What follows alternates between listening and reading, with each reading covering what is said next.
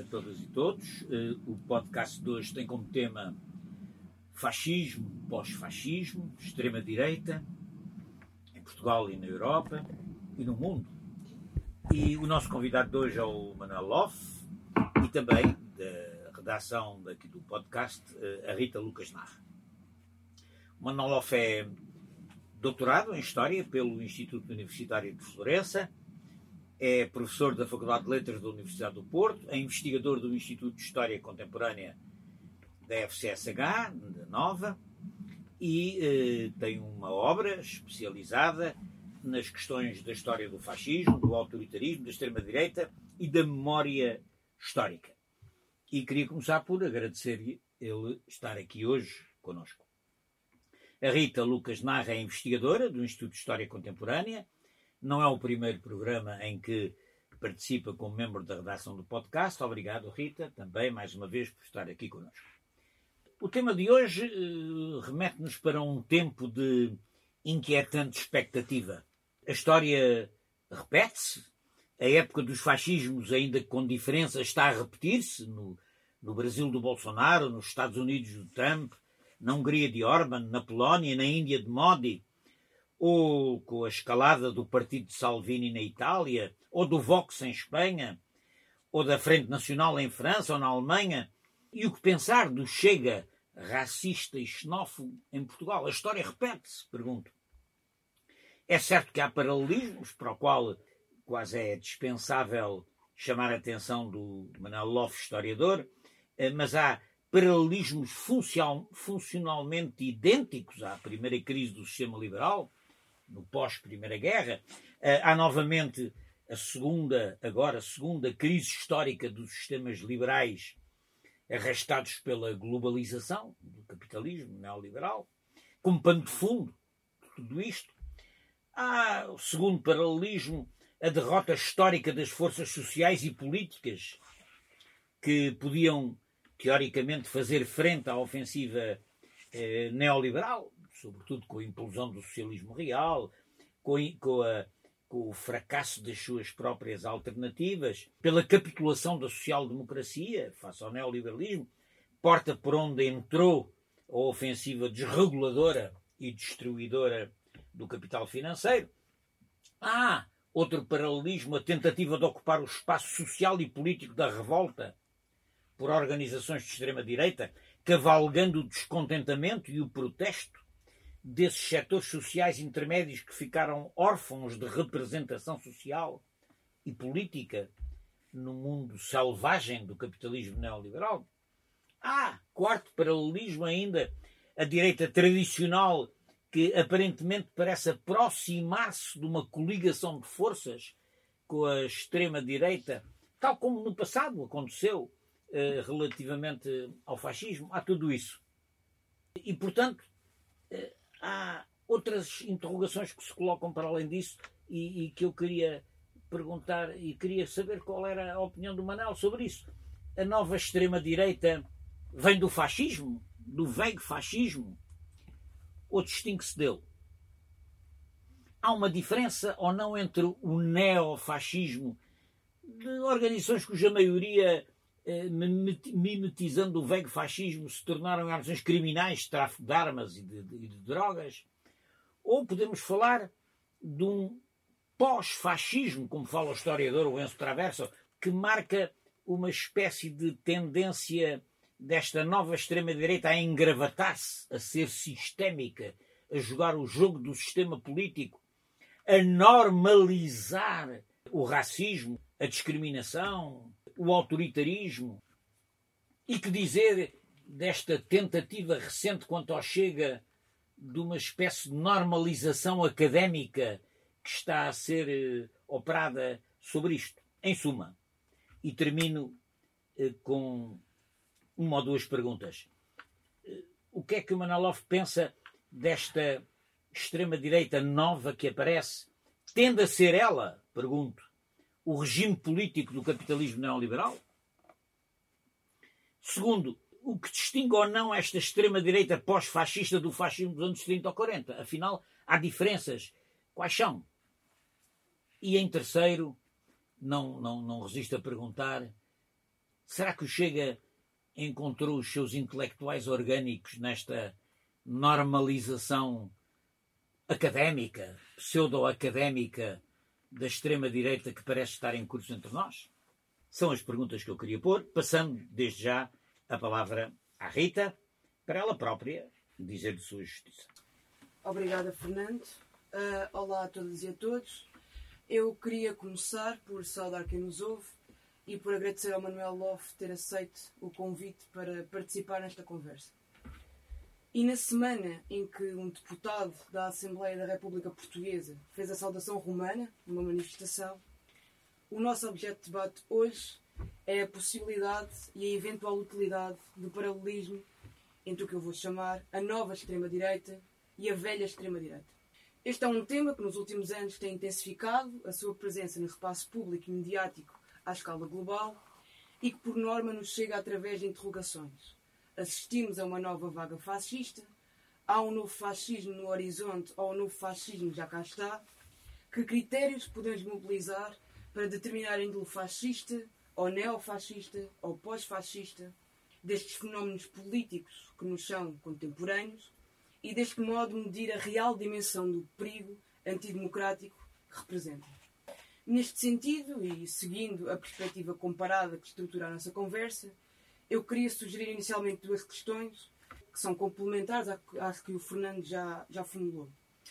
A primeira, mais relacionada com as pontes históricas e políticas que podemos estabelecer entre a nova extrema-direita e a velha extrema-direita, e a segunda pergunta, mais focada na relação que a, a própria nova extrema-direita estabelece com a velha extrema-direita e com as formas através das quais assume, assume ou não a sua herança.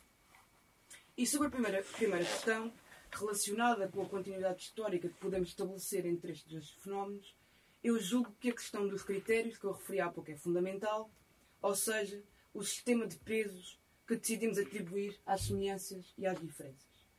Isto porque o conjunto de novos aspectos que a nova extrema-direita representa em relação à velha extrema-direita é muitas vezes avançado como prova da sua ruptura com o passado, tanto por simpatizantes destes movimentos como por cientistas sociais que analisam estes movimentos, fazendo a ressalva que se pode pertencer aos dois grupos simultaneamente. E a validação desta premissa de ruptura com o passado fascista contribui, de certa forma, para higienizar a imagem desta nova extrema-direita mesmo quando essa não é a intenção de quem privilegia as diferenças face às semelhanças. E precisamente por isso, eu queria aqui focar-me naquela que é uma das grandes diferenças, a meu ver, entre a nova extrema-direita e a velha de extrema-direita, questionando se o seu caráter claro de novidade chega para concretizar essa ruptura, como tem sido afirmado, ou se esta novidade pode ser enquadrada como uma espécie de avatar no século XXI de traços marcadamente fascistas. E esta questão relaciona-se com o facto de a nova extrema-direita negar uma série de epítetos de xenófoba, de machista, de homofóbica, de racista, entre outros, epítetos que nos habituámos a ligar umbilicalmente à velha extrema-direita. Mais do que isso, até, por vezes a nova extrema-direita instrumentaliza mesmo estas lutas e põe-nas ao serviço da sua agenda. Por exemplo, o justificado preconceito contra ciganos ou muçulmanos, porque supostamente a sua cultura ou a sua religião oprime mulheres, grupos LGBT, etc. E nós temos visto como esta roupagem retórica da nova extrema-direita tem pavimentado a adesão de pessoas que à partida não se reveriam em programas de extrema-direita e que até então os tinham rejeitado. No entanto, se há uma negação destes epítetos, destas características no abstrato, Muitas das propostas que a nova extrema-direita defende na prática, e que valem precisamente a designação de nova extrema-direita, podem ser integradas neste universo discriminatório. Olhando para este panorama, estamos perante uma novidade política que chega para desmistificar as preocupações democráticas em torno da nova extrema-direita ou assistimos às metamorfoses de uma extrema-direita que, passa a expressão, tem que dar para esse peditório tendo em conta que habitamos ainda um tempo onde a ideologia do universalismo e dos direitos humanos segue sendo hegemónica e um slogan político amplamente consensual, dinâmica para a qual nos alertavam já nos anos 80 Immanuel Wallenstein e Etienne Balibar. E considerando que estamos perante esta última hipótese, tem a esquerda desenvolvido estratégias eficazes, eficazes para desmascarar este jogo de espelhos em que se nega no abstrato aquilo que se é no concreto, ou esta estratégia da nova extrema-direita continua a dar frutos? E esta é a primeira questão. Quanto à segunda questão, e vou ser mais breve, eu queria focar-me sobre a relação que a nova extrema-direita estabelece com a memória e com o legado da velha extrema-direita e vou formulá-la a partir de uma série de perguntas subsidiárias. Qual é, ou quais são, as narrativas que a nova extrema-direita desenvolve sobre o passado e sobre o seu passado e de que forma é que estas narrativas históricas contribuem para a sua legitimação hoje? Esta é outra forma de perguntar que lugar ocupam nestas narrativas as experiências fascistas do século XX Devemos procurar no discurso da nova extrema-direita um assumir ou um rejeitar demarcado, claro, do legado fascista?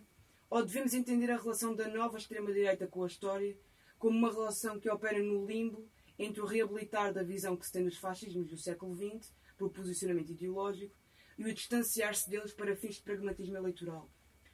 Havendo quase tantas respostas para esta questão como movimentos da nova extrema-direita, eu propunha que afunilássemos esta pergunta nos contextos que têm sido os objetos de estudo de Manuel Love e pensar comparativamente o contexto português e o contexto espanhol, o Estado Novo e o Chega por comparação ao franquismo e ao Vox, tendo também em atenção o papel que a erosão do epíteto fascista do Estado Novo, promovida por alguma historiografia, tem tido neste processo. Obrigado, Rita. Manel. É a tua palavra. Ok. Em primeiro lugar, boa tarde a todas e a todos. Uh, agradeço muito o convite pessoal do Fernando Rosas, mas evidentemente do esquerda.net, para participar deste podcast.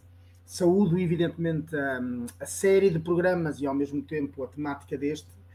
E vou tentar, eh, por um lado, eh, vocês colocam-me questões, mas, ao mesmo tempo, dá-me espaço para eu fazer um comentário um pouco, um pouco mais geral. Quanto a, a, Quer dizer, sobretudo o Fernando colocou uma série de questões ligadas, bom, e a Rita identicamente, ligadas a, ao não paralelismo entre os tempos que vivemos hoje e aqueles que se viam há 100 anos atrás, aquilo que nós podemos uh, chamar, bom, já nos, anos, já nos anos 30 o Thomas Mann chamava a época do fascismo.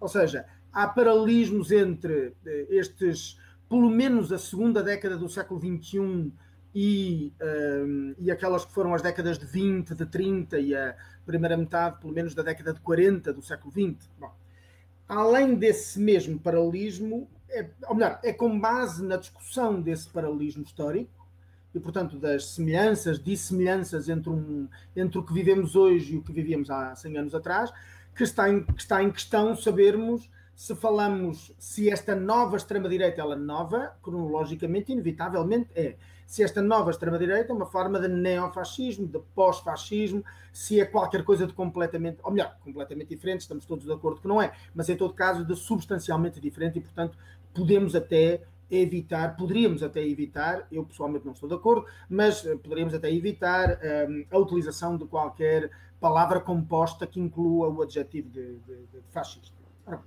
Eu começo por recordar que. Uh, isto, é uma, isto pode parecer uma banalidade, mas seguramente para muitos daqueles que estão a ouvir não é uma banalidade.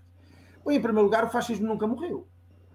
Nós sabemos que em 1900, quer dizer, na, na nossa eh, narrativa histórica e sobretudo a narrativa histórica das, das correntes, da, da, da atitude, da percepção progressista da evolução da humanidade ao longo do século XX, nós costumamos dizer que há, e, e creio que historicamente é correto, uma derrota militar do fascismo eh, em 1945. É? E é a derrota da Alemanha nazi, logo antes tinha sido da, da Itália fascista e dos seus muitos aliados, a começar pelo Japão, mas particularmente uh, na Europa, no conjunto do continente europeu. Bom, mas a verdade é que é, o fascismo como ideologia nunca morreu. E sabemos bem que aquele, sabemos de resto que tem um forte, se é verdade que pelo menos os primeiros 20 e tal anos, uh, até provavelmente ali à volta de 1968, das, das revoluções de 68. Se nos, nas primeiras duas décadas depois da Segunda Guerra Mundial a extrema-direita era ainda biograficamente, fisicamente, na sua própria, na história dos seus membros, quase todos, diga-se passagem, aqui o masculino está bem usado, quase todos homens, os seus dirigentes, os dirigentes da extrema-direita de 1945 em diante, ainda são fundamentalmente os mesmos que estavam pelo menos ativos na fase final, a segunda guerra da era do fascismo, a segunda guerra mundial, os últimos anos 30. A verdade é que a partir de 1968 e particularmente com aquilo que logo dois, três anos depois, de início dos anos 70, em França se chama a Nouvelle Droite, a nova direita radical francesa, eh, nós encontramos uma nova geração da extrema-direita, à qual já se perguntou naquela altura se eles eram neofascistas, se eles eram uma sequência das extremas-direitas eh, do período 45-68, se eles ainda tinham alguma coisa a ver com o fascismo derrotado em 1945. E, portanto, o que nós hoje lidamos é com uma segunda e uma terceira geração dessa extrema-direita do pós-1968. E creio, e agora faço uma ligação direta, pelo menos com essa dos anos 60, a nova extrema-direita do século XXI, eu diria que aprendeu quase tudo, salvo, enfim, depois podemos discutir alguns detalhes relativamente à questão da, da, da, da, disseminação da mensagem, uh, dos, do, do, dos veículos de propaganda, etc., naturalmente, mas aprendeu quase tudo com, as, com a nova direita francesa, com a geração da, do neofascismo, eu vou-lhe chamar assim, dos anos 1968 e seguintes, e sobretudo dos anos da década de 70, que não nos esqueçamos, foi uh, o momento, aliás, na história portuguesa, uh, o momento central para a renovação do discurso da extrema-direita e que tem a ver com, ainda durante os anos 60, a disputa, o Fernando estudou isto muito, viveu isto muito, a disputa que uma nova extrema-direita, uma nova jovem extrema-direita neofascista portuguesa, crítica com o tardo ao salazarismo, com a última fase do salazarismo, mas muito crítica com Marcelo Caetano, com aquilo que ele entendia ser uma, tra uma traição que estava a fazer naquela altura, disputou, procurou disputar o espaço da hegemonia ideológica com a nova esquerda, com os novos movimentos uh, estudantis e os novos movimentos sociais, que foram protagonistas da contestação democrática contra e antifascista, naturalmente, contra a, face, contra a ditadura na sua fase final e que são protagonistas da construção da democracia em Portugal, a começar, evidentemente, pela Revolução. E, portanto, eu acho que nós temos, aliás, uma parte dessa, não nos esqueçamos, uma parte, no caso português concreto, bom, e no caso espanhol, exatamente a mesma coisa. Uma parte da atual extrema-direita, ou melhor, a atual extrema-direita tem muitos dos seus gurus ideológicos em alguns ativistas da extrema-direita dos anos 60 e dos anos 70 que ainda hoje estão ativos, evidentemente. Não nos esqueçamos disso. E eu acho que dizia, vou fazer agora uma síntese muito rápida, porque é que eu acho que há, ou seja, há uma continuidade, em minha opinião, com a nova extrema-direita do século XXI, que por sua vez tem, e vamos detectar na, posso, podemos discutir dos pontos que eu, que de, de contacto que eu vou enunciar, que por sua vez também tem uma continuidade com o fascismo eh, dos anos 20, dos anos 30, dos anos 40. Bom, em primeiro lugar, eu acho que, se, que a nova extrema-direita do século XXI aprendeu com a discussão do pós-68, à volta e do pós-68, aprendeu muitos dos seus slogans. Em primeiro lugar, uma nostalgia de um Ocidente cuja hegemonia estava na altura eh, já na sua eh, estava claramente disputada e em, e em, e em regressão, graças, evidentemente, a, em primeiro lugar, a todo o movimento anticolonial e, portanto, à descolonização do mundo, à descolonização uh, do pensamento. E, portanto, um discurso sobre a nostalgia do Ocidente, que, por sua vez, não nos esqueçamos, foi também já nos anos 20, foi um dos elementos fundadores do conjunto das extremas-direitas e das direitas radicais eh, europeias, particularmente eh, as alemãs, mais no, naquilo que foi uma extrema-direita mais ampla do que simplesmente o nazismo, mas que depois toda ela conflu, confluiu no nazismo, e que tem muito a ver com o discurso, por exemplo, que o Oswald Spengler fazia nos anos 20 e que tanto sucesso teve para o conjunto das direitas e do mundo reacionário europeu e ocidental do período. Em segundo lugar, um racismo culturalista, centrado na ideia da incompatibilidade cultural entre culturas barra civilizações diferentes. Este é um discurso que é muito popular no conjunto das direitas, e eu temo que seja de resto muito popular para lá do universo ideológico das direitas, infelizmente, e que já nos anos 60 evitava, clara, ou seja, claramente pretendia, no, no campo da extrema-direita, sacudir a memória de Auschwitz, a memória do Holocausto, a memória do, do, do, do, antissemitismo, a memória da perseguição contra os ciganos, a memória do racismo fascista, para vir substituí-lo pela tese uh, o que está em causa não, não é a incompatibilidade de raças, não é o racismo biológico, é a incompatibilidade cultural. Há culturas, há comunidades que não conseguem, que não podem viver em conjunto, que são inassimiláveis na tese, evidentemente, eh, reacionária de que todas as minorias étnicas, toda a diferença cultural se deve subsumir numa assimilação face a uma, a uma cultura hegemónica, e, portanto, eh, dizia, já desde os anos 70, neste sentido, no século XXI não se tem, a extrema-direita do século XXI não tem eh, inovado, até um, a, a, defesa da ideia de que, ou seja, eh, insisto, sacudir o termo, rejeitar o termo do racismo, a Rita já o mencionava, e uh, sustentar a ideia de que o que há é incompatibilidade cultural. Diga-se passagem, este discurso está claramente legitimado no campo do neoconservadorismo mainstream, maioritário, pelo discurso do Samuel Huntington, pelas teses do Huntington do choque de civilizações, no início dos anos 90, eh, e, portanto, o, o culturalismo racista, o racismo cultural, ou culturalista, se quiserem, no sentido de uma exacerbação da diferença cultural, artificial, claramente, é um discurso muito mais amplo, obviamente, do que o da extrema-direita em concreto e, portanto, com uma capacidade de criação de consenso muito mais. Mas não. Diz-me. Queria pôr uma. de acordo com o que tu disse, queria-te pôr a seguinte questão. Mas então, esta nova extrema-direita eh, caracteriza-se, para simplificar, certo. legalismo eleitoral, ou seja, eh, aparente recusa da violência como culto, digamos assim. Aparente. Aparente. Isso é que eu disse o aparente. Muito bem. Eh, ou seja, não tomada subversiva do poder e aceitação do jogo sistémico e eleitoral para chegar ao poder, uma característica. Segunda característica, um discurso ambíguo entre o hipernacionalismo e o hiperliberalismo, que tem, que tem, variantes nos vários. Eh, e que por vezes é muito difícil de compatibilizar uma coisa com a outra, porque tens o Front Nacional em França mais anti-europeu, mas tens o Vox e o Chega cá a pedir pura e simplesmente a extinção do Estado social e o mercado imperando sobre isso tudo. Esse racismo cultural de que tu falas, que é uma espécie de normalização do, do racismo, não é?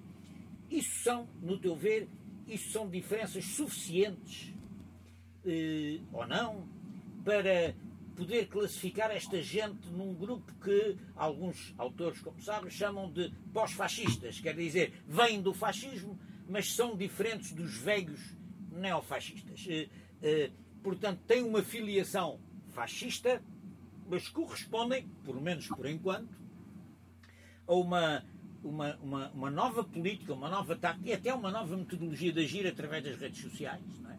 Sim, sim. Eh, relativamente ao velho neofascismo. Por exemplo, as, as notícias que nós temos do Chega é que também haveria, e enfim, este Ricardo Marchi, no livro que faz sobre o Chega, explica-nos que há uma, também há uma diferença entre, o, entre os velhos neofascistas e os, e o, e o, e o, e o Chega. Uh, uh, quer dizer, mesmo sendo fenómenos com uma filiação comum, devemos ou não, do ponto de vista do tratamento político deste, deste, desta questão, diferenciá-los. E como? Ora bom, a mim não, se não choca um, adotar uh, expressões, categorias como pós-fascismo, como o Traverso faz, para designar estes setores, se assumirmos, como tu próprio estavas, no fundo, a indiciar, o caráter efêmero, ou pelo menos transitório, de todas as categorias políticas, nomeadamente quando tratamos de categorias políticas que envolvendo um uh, adjetivo ideológico maldito, o fascismo, maldito no sentido de, ao contrário do que acontece à esquerda com o comunismo ou até mesmo com o marxismo, que não foi renegado por uma que não é que não, que não é renegado que não foi que não é rejeitado eh, essencialmente por uma parte substancial da esquerda marxista. À direita nas direitas radicais são raros eh, verdadeiramente exóticos os casos nos quais a utilização do adjetivo fascista ou nacional-socialista é assumida. E portanto considerando que o fascismo tem eh, na história desde 1945. Esta particularidade é uma batata excessivamente quente para que os próprios atores políticos que de facto o tenham, porque eu acho que têm, como referente ideológico, o possam usar, porque não pretendem usá-lo. Eu estou de acordo que podemos usar a categoria de pós-fascista. Agora, Depende do que é que, eh, claro, eh, primeiro depende se nós, depende da utilidade que ela tem para o debate atual. Ora, onde é que eu quero chegar? Tu mesmo dizias, em na questão que me colocavas, dizias, pelo menos por agora, eh, esta extrema-direita não coloca, não coloca, por exemplo, o assalto violento ao poder. E aparentemente assume e eu, eu, eu vim com a questão transitória. Isto são fenómenos transitórios. Isto depende do. Evidentemente. E podemos até chegar a algum exemplo, e a dar o um exemplo uh, claramente do caso brasileiro. Mas antes de o dar, e depois ao mesmo tempo tu dizias, eles aparentemente cumprem, os, cumprem as regras da liberal democracia, até, enfim, o formalismo eleitoral, mas também é, e aí, aliás, começo por aí. Bom, aparentemente, porque nós não esqueçamos que em vários países a extrema-direita com maior ou menor acesso ao poder, e no caso concreto dos Estados Unidos ou uh, do Brasil e da Hungria, com, com total acesso ao poder, tenham proposto frequentemente a ilegalização de partidos políticos ou de associações ou de movimentos ou a proibição do direito de manifestação, a securitização do direito de manifestação em várias circunstâncias. E o, Chega aqui em Portugal também. Ainda que implicitamente, não é? Ainda que implicitamente. A Joacine para a terra dela e outras coisas do género evidentemente. Mas, por exemplo, no caso, não nos esqueçamos, o caso mais gritante e que nós melhor conhecemos provavelmente em Portugal é o caso brasileiro, com a, com a insinuação, com a, o lançamento do slogan de ilegalização do próprio PT, de partidos, à esquerda, de, de, de, de partidos da oposição de esquerda ao governo Bolsonaro. Não esqueçamos o que foi a campanha de 2016 do Trump com a própria ideia, em plena campanha eleitoral contra, entre outras, mas fundamentalmente a Hillary Clinton do Partido Democrático, a tese de que a candidata, da, a sua candidata opositora devia ser literalmente presa, é? lock her up, que era o que se dizia, o que, o, o que, se gritava, e depois, evidentemente, aquilo que na prática, na Hungria, em vários outros países da Europa Centro-Oriental, mas na Hungria concretamente se fez, foi com a ilegalização de todas as organizações que se, ou seja, a proibição de organizações que se reivindiquem como comunistas e, portanto, a criminalização do, do, do, do comunismo como. Oh, Manel. A Rita também pediu a palavra, vou, vou uh, claro que sim. Uh, claro. Manuel, eu queria, eu queria fazer-te uma pergunta que é uma pergunta sobre como é que chegámos até aqui, não é? Como é que esta discussão se tornou tão urgente? Ou seja, é uma pergunta sobre como é que se deu o processo de normalização ou de uma certa normalização da extrema-direita. Queria perguntar-te sobre se achas, como muitos autores e autoras defendem, que o processo de normalizar parte da agenda da extrema-direita contribuiu para normalizar estes fenómenos. Estou a falar especificamente da, do, do fetiche, como chamam alguns autores, da, da liberdade de expressão. Uma discussão que extravasou largamente o âmbito da extrema-direita, chegando até a alguns setores de esquerda, e uma discussão que ainda hoje é tida nos termos que a extrema-direita definiu para ela. Há uma, algo semelhante está a tentar fazer-se com a famigerada expressão marxismo cultural, não é? Portanto, como é que a, a extrema-direita, nas na última década, sobretudo, tem tido esta capacidade de exportar a sua agenda, que é uh, depois uh, agarrada por algum, alguns setores da direita, dita democrática, e mesmo até às vezes uh, por alguns setores de esquerda, como é a questão de, da liberdade de expressão. Bom, eu ia, eh, era o, o, terceiro grande elemento em que eu acho que há continuidades históricas entre o que é a extrema-direita do século XXI com a extrema-direita dos anos pós-68 e agora para trás com a extrema-direita, com, com, o fascismo uh, do período entre guerras ou da época do fascismo, a terceira área era justamente essa. É a ideia, é lançarem-se na crítica do que hoje, século XXI, uh, se gosta de chamar o politicamente correto, mas usando, Rita, exatamente os mesmos termos que nos anos 70, especialmente em Itália e em França se usava, relativamente à tese de que existia uma ditadura cultural. Chamaste-lhe marxismo cultural e eles chamavam-lhe a ditadura cultural da esquerda, a ditadura cultural marxista. Na altura não se usava, e nesse sentido, esta discussão é verdade que envolvia a nova extrema-direita bom, era mais nova em França do que era propriamente em Itália. Não esqueçamos que a extrema-direita italiana permaneceu sempre organicamente, organicamente organi, autónoma uh, da direita clássica e representada no Parlamento, o movimento social italiano, sistematicamente desde as eleições de 1948, sem exceção. É? E depois aproximou-se em 1994, entrou diretamente no poder e aí permaneceu. Não houve nunca governo nenhum Berlusconi sem haver extrema-direita no poder em Itália. Mas já desde os anos 70 essa era a discussão. E porquê que era a discussão? Agora, façamos é, é, rápido, em 30 segundos, uma contextualização histórica desta discussão. Nos anos 20 e 30, o fascismo denunciava, mesmo, bom, nos anos 20 sobretudo, denunciava o que entendia ser uma ditadura cultural, ou melhor, uma ditadura marxista. Os nazis eh, entendiam que a República Weimar era uma ditadura marxista e, acusava, e acusavam a Constituição de Weimar de 1919 de ter um forte, uma forte componente marxista, entendendo que ela era um produto, digamos assim, quer do Partido Social Democrata Alemão. Uma ditadura quer... judaico-bolchevista. Exatamente. Quer do Partido Social Democrata Alemão, quer da, da, da influência uh, uh, judaica e, em geral, da pressão, digamos assim, revolucionária, que na Alemanha de 1919 era evidentemente particularmente forte.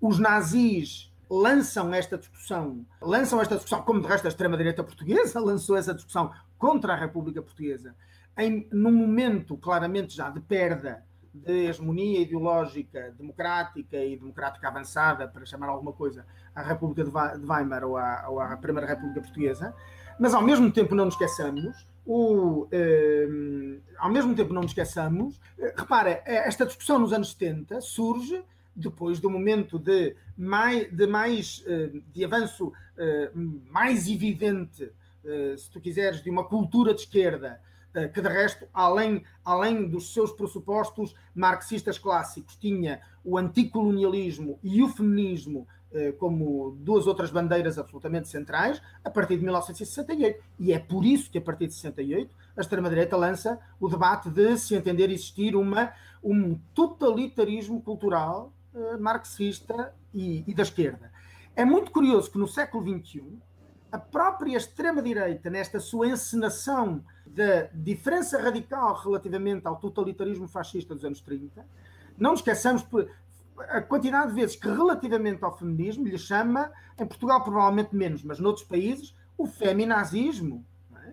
E, portanto, a, a, teoria de que existe um totalitarismo feminista, uma ideologia de género totalitária, procurando inverter totalmente os dados da realidade. Ora, em cada um destes três momentos, a extrema-direita reage a momentos de avanço. Se quisermos, podemos só centrar-nos no campo cultural, mas também no campo político, das esquerdas, do discurso eh, de esquerda mais consequente, mais, agora os três elementos, marxista, anticolonial, feminista, quer, quer nos anos 20, quer nos anos pós-68, quer não de avanço da esquerda marxista, na minha opinião, no século XXI, mas claramente da contestação anticolonial, antirracista e feminista no século XXI. E a extrema-direita, em todos os casos, levanta uma bandeira alta, bandeiras no plural, altamente consensual no campo da cultura, da cultura conservadora, reacionária, sabe que tem uma grande capacidade de construção de consenso. E, curiosamente, encena a tese, a denúncia, na sua disputa ideológica, de que se trata de uma ditadura, de um totalitarismo cultural, imposto através de, quer de instrumentos do Estado, a escola, por exemplo, quer de instrumentos. O RTP, o RTP no, no caso das destemidas, não é? Não esqueçamos, a extrema-direita hoje eh, eh, gosta, depois de, de, depois de nos termos apercebido que foi uh, uh, o triunfo neoliberal no mundo mediático desde os anos 80, Agora vem a extrema-direita dizer que afinal os média mainstream, coisas desde a CNN até, sei lá, em Portugal o Expresso, são arietes do, de, uma, de uma cultura, eh, de uma espécie de ditadura marxista cultural. É? Portanto, só para terminar, eu acho que há uma continuidade neste tipo de argumentação e há também uma contextualização de quando ela surge. A extrema-direita nisso sabe bem que uma parte da sociedade, que é a parte mais reacionária da sociedade, ainda não sabe como se posicionar ou claramente está contra os avanços que, do ponto de vista da percepção do mundo, a cultura progressista teve, quer nos anos 20, quer nos anos 70, quer de novo, eh, pelo menos no século XXI. Manel, em vários países estão a surgir eh, observatórios da extrema-direita. Entre nós também, há um observatório da extrema-direita em eh, Constituição, sei aliás que tu estás eh, ligado a essa iniciativa. Eh, tive conhecimento que no Brasil, e exatamente com o mesmo nome, há um, um observatório semelhante eh, da extrema-direita. Do teu ponto de vista, do ponto de vista cultural, social, o que é que pode fazer um observatório desses em Portugal? Bom, pode em primeiro lugar, eu diria a minha proposta, e com isso já sabes, eh, contamos todos contigo também, Fernando, bom, e com a Rita, espero eu. Em primeiro lugar, sistematizar a recolha de, eh, eh, de informação sobre o funcionamento orgânico, a intervenção pública, produção de discurso, a intervenção na, na disseminação desse discurso nas redes sociais, nos média, na esfera pública do que é o grande universo multifacetado da, da extrema-direita. Eu creio que o primeiro dos objetivos que um qualquer observatório desta natureza deve ter, ou que qualquer grupo formal ou informal eh, eh, que se preocupe com a análise da, da, da extrema-direita deve ter, é, e acho que vocês os dois já, já o disseram, recordo-me da Rita na sua, na sua primeira intervenção o ter sublinhado, é assumir que estamos claramente no momento muito crítico para a evolução da, das nossas democracias, a começar, evidentemente, pela, pela, pela portuguesa, e assumir que a extrema-direita é um perigo antidemocrático. É, uh, uh, significa, evidentemente, um perigo para a democracia em Portugal. E, nesse sentido, não esqueçamos que nós estamos a, a meses uh, da realização de eleições presidenciais e já sabemos que aquele que pode ser um efêmero líder eh, de uma nova extrema-direita portuguesa, ou, mas que pelo menos, ou seja, o André Ventura, mas que pelo menos tenha uma dimensão pública significativa e que muito foi construída pelos média, não esqueçamos, uh, uh, nos, últimos, uh, nos últimos dois anos, sabemos que pode ser, as próximas eleições presidenciais, um palco muito significativo para um, a, a, a disseminação deste discurso e nesse sentido, a intervenção, ou seja, eu, eh, a, a, postura pelo menos na qual me coloco, e estou certo que vocês, identicamente também, é de não simplesmente, ehm, digamos assim, quase como o arquivista, recolher os dados e observar, mas evidentemente recolher os dados, observar e intervir com eles. Nós, não, nós temos um evidente, quer dizer, isto não é, nós temos um evidente dever de intervenção nestas questões.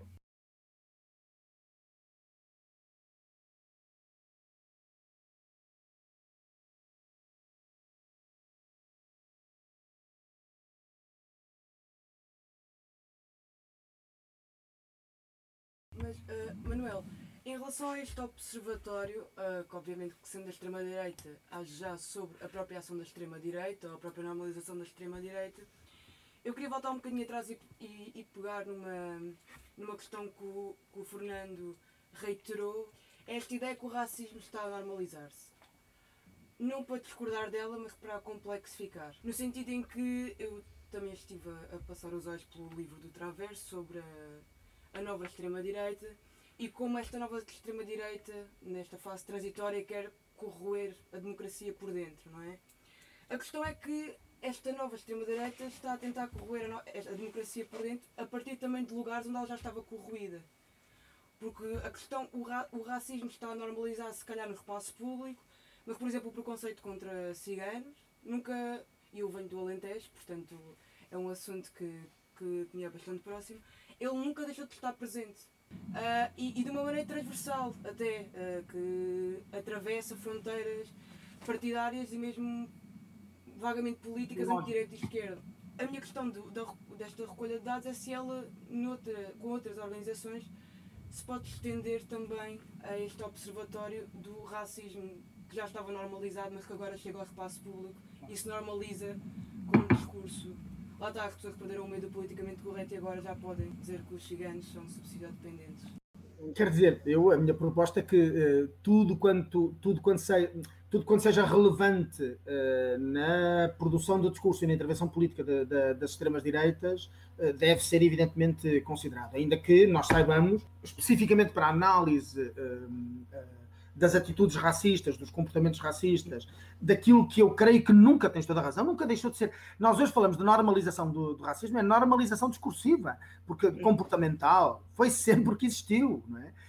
a grande ironia, permite-me só, só, só voltar atrás nisto, um, não é que a grande, a grande ironia e, a, e o grande mais que ironia, o grande cinismo da extrema-direita é descrever aquilo que tem ela descrito como ideologia de género, mas que no fundo o que pretende dizer é que princípios de análise feminista ou anticolonial ou antirracista da realidade alguma vez tenham sido sequer efetivamente normalizados do ponto de vista da prática social. Uma coisa é a evolução fortíssima que nós fizemos desde 1945 do ponto de vista legal, é? obviamente, mas sobretudo no caso português desde 1974, eh, em todos estes campos. Outra coisa é nós percebermos que o racismo nunca deixou de empapar, este é um verbo que o Fernando usa muitas vezes, de empapar a cultura eh, pública em Portugal é? e, e, e, e, os comportamentos sociais. Agora. Um, isso não uh, um desafio à esquerda, não é? Porque é preciso uma espécie de autocrítica generalizada que muitas vezes não foi tão fortemente instigada, não é? Conviveu-se durante algum tempo. Esse foi o tema do nosso podcast Exato, com, a, ligar com, ao, ao com, a Cristina, com a Cristina Roldão, a semana passada. O racismo estrutural, o racismo popular, herdado do colonialismo popular do, do, do, do século XX. Eu queria-te queria -te pôr uma questão final, porque estamos a chegar ao limite do nosso tempo, mas que tem a ver com esta normalização de que a Rita fala da extrema-direita. Porque esta coisa da normalização dos valores da extrema-direita é muito importante para que ela passe socialmente, não é? E agora parece ter atingido um, um patamar novo, que é a normalização académica da, da extrema-direita. O que é que tu achas disso, Manel? Ora bom, eh, a normalização académica da extrema-direita, do ponto de vista da produção de saber académico legitimado nas revistas, nos livros, nas edições, etc., etc., sobre a extrema-direita, é um fenómeno relativamente, só relativamente recente, uh, e é verdade que tem, tu já, tu já falaste nele, e é verdade que tem na figura muito especial do Ricardo Marchi, uh, um investigador italiano há muito tempo associado ao Instituto de Ciências Sociais uh, de Lisboa, da Universidade de Lisboa, uma figura importante. Agora, a questão, eu, eu dava-lhe uma, eu dava-lhe uma noção, eu dava, melhor, eu, eh, a minha resposta era um bocado mais, uh, pretende ser um bocado mais ampla. Por um lado, é a normalização do objeto. E isso é, é importante, quer dizer, é importante introduzir dentro da produção científica na área das ciências sociais, evidentemente a extrema-direita... Não, não, não, estou a falar dessa dimensão. E agora, a outra, a outra dimensão.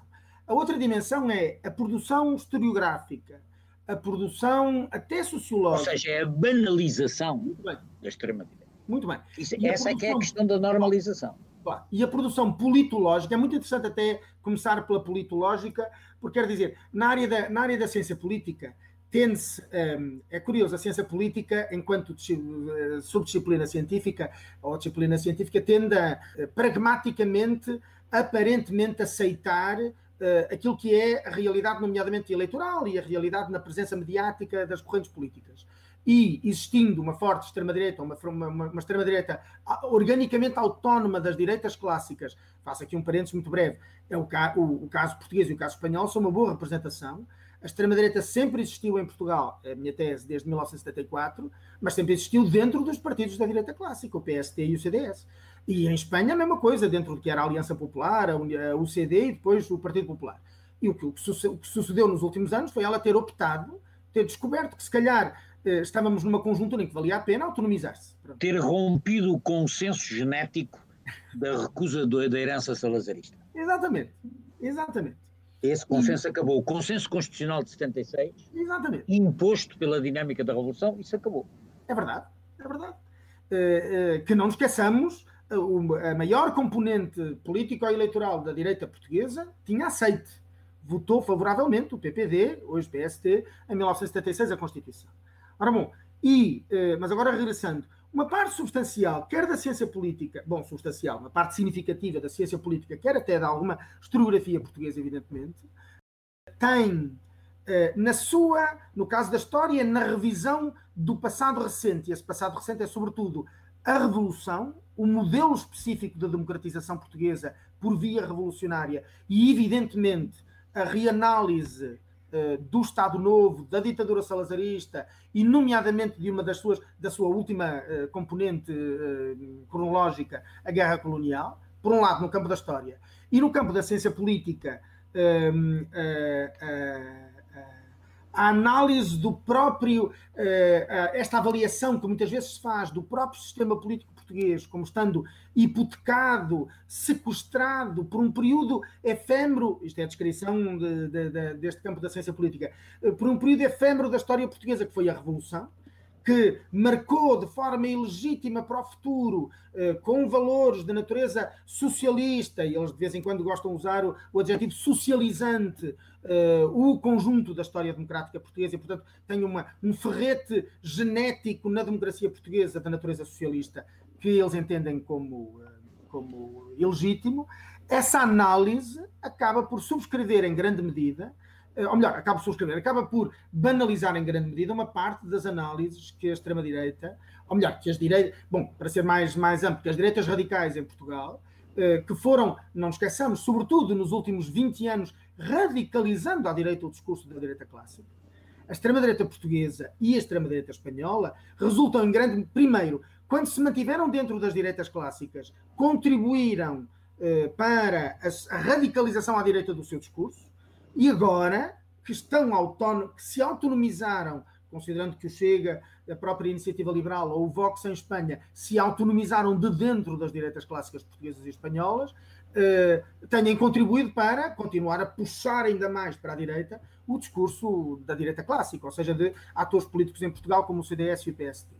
No seu conjunto, é a própria visibilidade pública da extrema-direita que tem permitido sair à luz ou dar direito de cidadania do ponto de vista académico, científico, eh, da, da, da, da produção em ciências sociais eh, e políticas, que tem permitido esta banalização da extrema-direita e de uma análise típica da direita radical sobre a origem da democracia portuguesa, eh, no campo académico, como tu dizias, esta banalização académica da extrema-direita.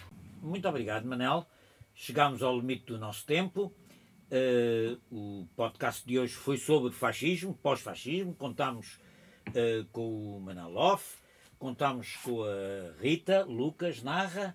Para a próxima semana vamos ter como tema das uh, nossas discussões a longa marcha do feminismo. Vamos ter como convidada a Virginia Batista e eh, do grupo da redação do, do podcast, Andreia Peniche. Muito obrigado, Manel, pela tua disponibilidade, pelo teu eh, contributo. Muito obrigado, Rita. Até à próxima. O portal esquerda.net aloja outros podcasts que te podem interessar. Leituras longas no podcast Alta Voz, notícias canábicas no podcast 4 e 20, o áudio de debates e conferências no podcast Mais Esquerda e música portuguesa no podcast Os Cantos da Casa. Encontra todo este som em esquerda.net barra rádio e subscreve os nossos podcasts na tua aplicação favorita.